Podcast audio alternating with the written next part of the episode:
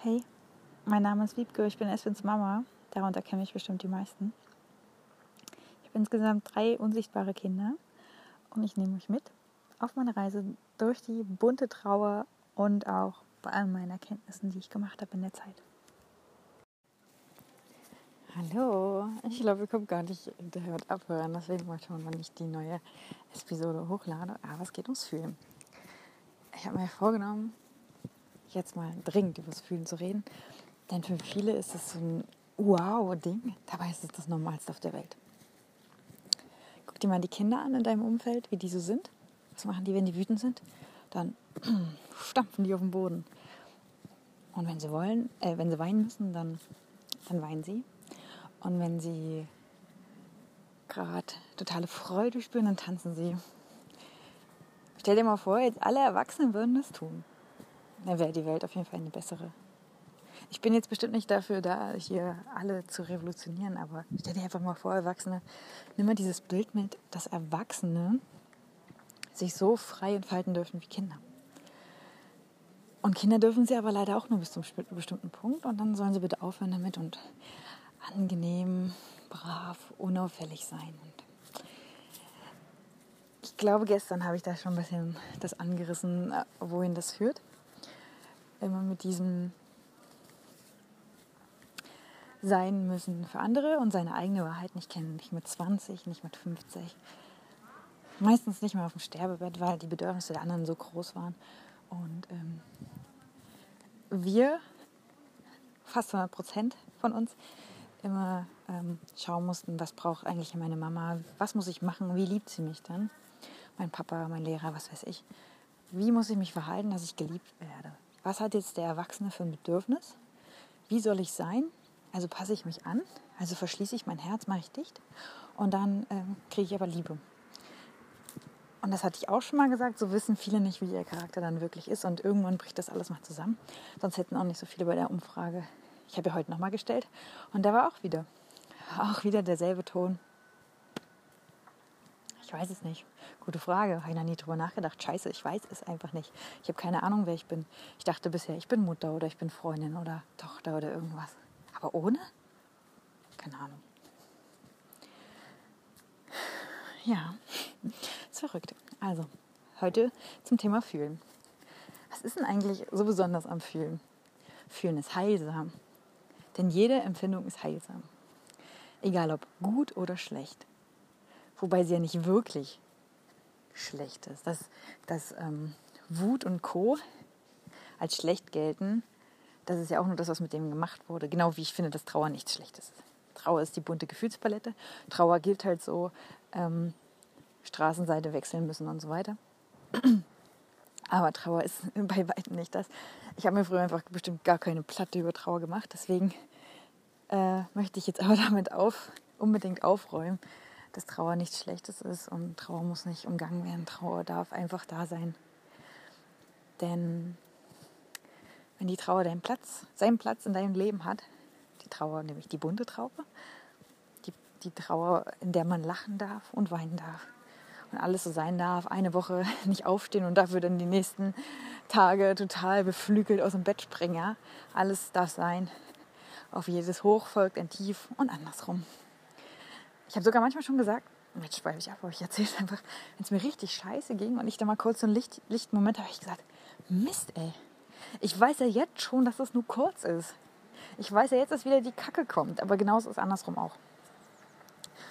Und ähm, das Heilsame ist halt an der Trauer, dass der ganze alte Dreck mit rausgespült wird. Also ich falle, mein Rucksack, ich bin quasi umgefallen mit meinem Rucksack, weil ich die Last nicht mehr aushalten konnte, weil meine Psyche das nicht mehr tragen konnte. Der ganze Ballast. Und dann bin ich mit meinem Rucksack umgefallen und dadurch konnten die ganzen Steine, der Ballast, der ja in vielen Teilen gar nicht zu mir gehört, weil wir alle transgenerative Traumata haben, nämlich ach, da komme ich gleich später drauf, verdrängte Gefühle von der Generation davor. Ähm, ja, ich, also ist alles rausgerollt, wollte ich sagen. Ich konnte es nicht aufhalten und es wäre auch total schade gewesen. Und ich lasse jetzt, wo mein Herz frei ist von dem Panzer, keine Hornhaut drum, indem ich Energie aufwende und sage, na los, XY erwartet das von mir, na dann gehe ich mal arbeiten oder dann mache ich mal das und das. Zumal ich mich ja gar nicht arbeitslos fühle, denn sonst würde es, also wenn ich jetzt keinen Dienst leisten würde oder wenn ich nutzlos wäre auf dieser Welt, dann würde ich ja nicht so viele Nachrichten bekommen. Du und Espen, ihr habt mein Leben verändert. Und ähm, ich habe vielleicht keinen, Di also ich kann keinen Unterhalt anbringen, aber ich leiste schon einen Dienst für andere, einfach nur dadurch, dass ich bin. Und das finde ich so verrückt, weil eigentlich sollte es das Normalste auf der Welt sein. Und warum finden andere uns so inspirierend? Weil wir das Echte zeigen. Den ganzen Mist und auch das Schöne, auch die Erkenntnisse. Und das mache ich jetzt auch gerade, indem ich hier einfach in ein Ohr reinquatsche. Und deswegen möchte ich auch nicht, dass das irgendwie gestellt ist und ich mich jetzt vor die Kamera setze und dann noch bearbeite, habe ich gar keinen Bock drauf, sondern ich laufe hier gerade so lang und dabei quatsche ich einfach was drauf. Und du kannst dir anhören und du kannst sagen, nee, sei mal leise.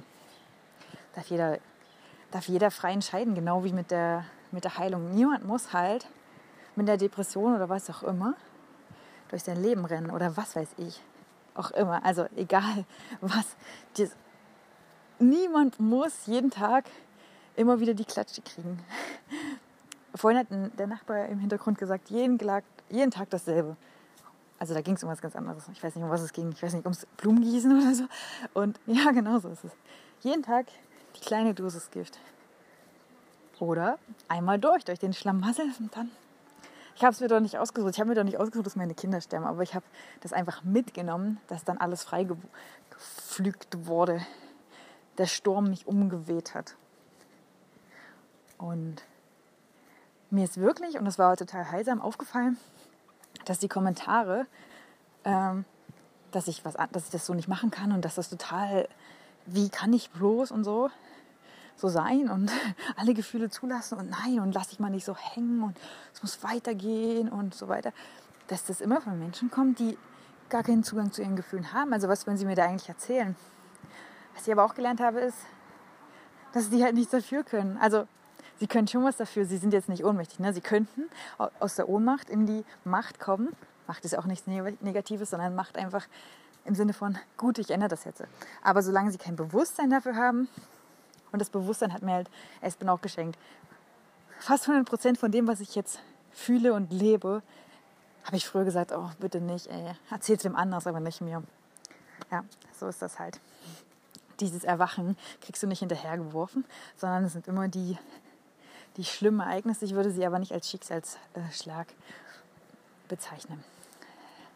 So, das Fühlen was wollte ich erzählen? Ach so, ja, dass sich halt Verdrängen gar nicht lohnt. Ich weiß, früher durfte niemand fühlen, weil früher, da wurde neben dir, also im Krieg wurde neben dir da jemand erschossen oder vor dir und die Frauen wurden vergewaltigt und keine Ahnung und alle mussten einfach durchmachen. Aber wir haben das nicht mehr. Also deren Kinder mussten das dann einfach ertragen.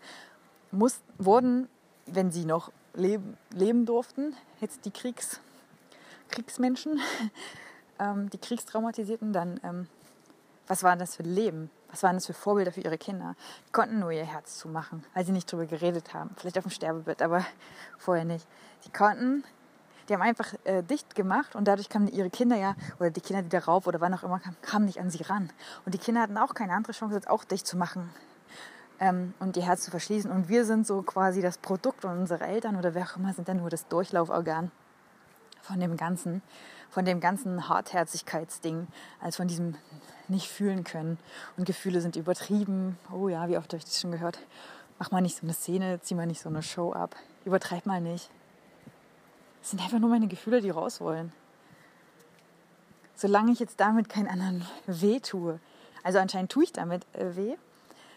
Die von mir sehr geschätzte Elena Fahr hat im Live-Interview am Freitag zu mir gesagt, mit der werde ich hier auch nochmal ein richtiges Interview für die Ewigkeit machen, da ist er dann weg, weil die hat zu mir gesagt, richtig viele wirst du triggern mit deiner Trauer, weil du sie authentisch auslebst. Und andere haben keinen Zugang zu ihren Gefühlen und dann erinnert sie das immer daran, was sie nicht können. Das ist ja jetzt nicht nur, da bin ich ja jetzt ein, ein Beispiel von Millionen. Wie oft werden wir daran erinnert, was wir alles nicht haben können und vergleichen uns mit anderen und dann, oh. Ja, das ist auch der negative Aspekt an Instagram. Da sieht man immer so schönes perfekte Quadrat von anderen und was man alles nicht haben kann und spürt den Mangel. So, aber zurück zum Fühlen.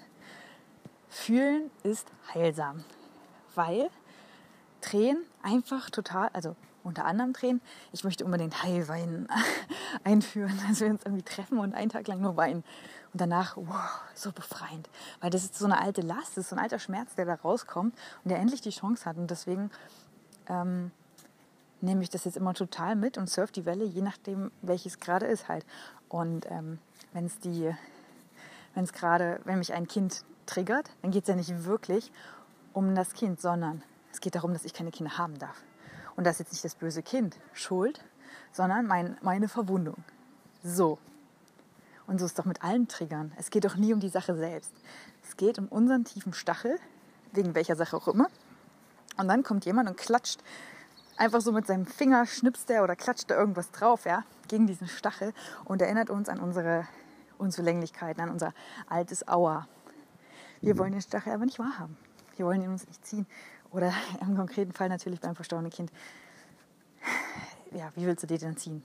Mit dem laufe ich rum. Aber andere Sachen, woran mich wahrscheinlich Espen, so würde ich es so würd bezeichnen, also der Stachel von Espen hat ganz viele andere Stachel berührt. Dieses nicht gesehen werden, allein sein. Also warum redet mit, mit mir niemand über Espen? Und ich bin jetzt nach einem Jahr endlich raus aus dieser Ohnmacht. Ich habe wirklich viel geweint und viel, ich war richtig viel traurig. Warum redet mit mir niemand über Espen? Wie kann das sein? Wie kann er nach drei Monaten schon vergessen sein? Wie soll das in drei Jahren werden? Jetzt weiß ich, nee, das wird passieren. Das wird kommen. Ich werde mich nicht mehr retten können vor Gesprächen über mein Kind oder meine Kinder. Meine ersten zwei werden ja gar nicht anerkannt als Kinder. Ja, denn es ist einfach die Beschränktheit und das ist nicht mein Zuständigkeitsbereich. Ich muss jetzt nicht die anderen heilen, dass sie es nicht fühlen können und dass sie einfach dicht machen und irgendwas machen. Dass sie nicht fühlen können, sondern ich kann es als Geschenk nehmen, dass ich fühlen kann, weil ich so krass gemerkt habe, wie heilsam das ist. Vorhin in einem Interview fiel der Satz, dass ich jetzt in einer Leichtigkeit bin, wo gerade alles so easy funktioniert, total im Fluss ist, weil ich fünf Ozeane leer geweint habe, mindestens in dem einen Jahr. Aber wahrscheinlich sind es noch viel mehr. Oder weil ich die ganze Nachbarschaft sehr oft zusammengeschrien habe. Alles Sachen, die raus mussten. Und weil ich da einfach so einen Weg gegangen bin. Und ich kann dir sagen, egal ob du mir zuhörst und bist jemand, der sein Kind verloren hat, der seine Eltern verloren hat, seine Geschwister oder einfach jemand, der wieder fühlen möchte. Ich finde, es ist alles dieselbe Suppe im Grunde. Denn ähm, es geht, also Trauernde unterscheiden sich jetzt, finde ich, meine Einschätzung nach einem Jahr, nicht wirklich von ähm, Normalos, nur dass es offensichtlicher ist und dass sie mehr gemieden werden. Und, ähm, aber im Endeffekt haben sie ein Geschenk bekommen, nämlich das alles wird hochgespült. Und dann entweder nehmen sie es an, nämlich fühlen, fühlen, fühlen, alles zu durchfühlen, das Gute wie das Schlechte, in Anführungszeichen. Zeichen. Denn wer mal richtig geweint hat, weiß, wie erleichtert das ist und oh, ist wieder was weg. Oder die sagen halt, oh, ich bin der Arme, ich habe den Schicksalsschlag erlebt und ja, toll, was mache ich denn jetzt? Sitze ich da in meinem, meinem Loch und warum immer ich? Ich glaube, ehrlich gesagt, dass es bei mir so kommen musste, dass noch Espen stirbt. Es hätte ja auch, ich hätte ja auch noch zwei Kindern mit nach meinen verstorbenen Zwillingen oder nach, schon nach dem ersten aufwachen können. Aber ich, ich war da definitiv noch nicht so weit. Das weiß ich jetzt auf jeden Fall.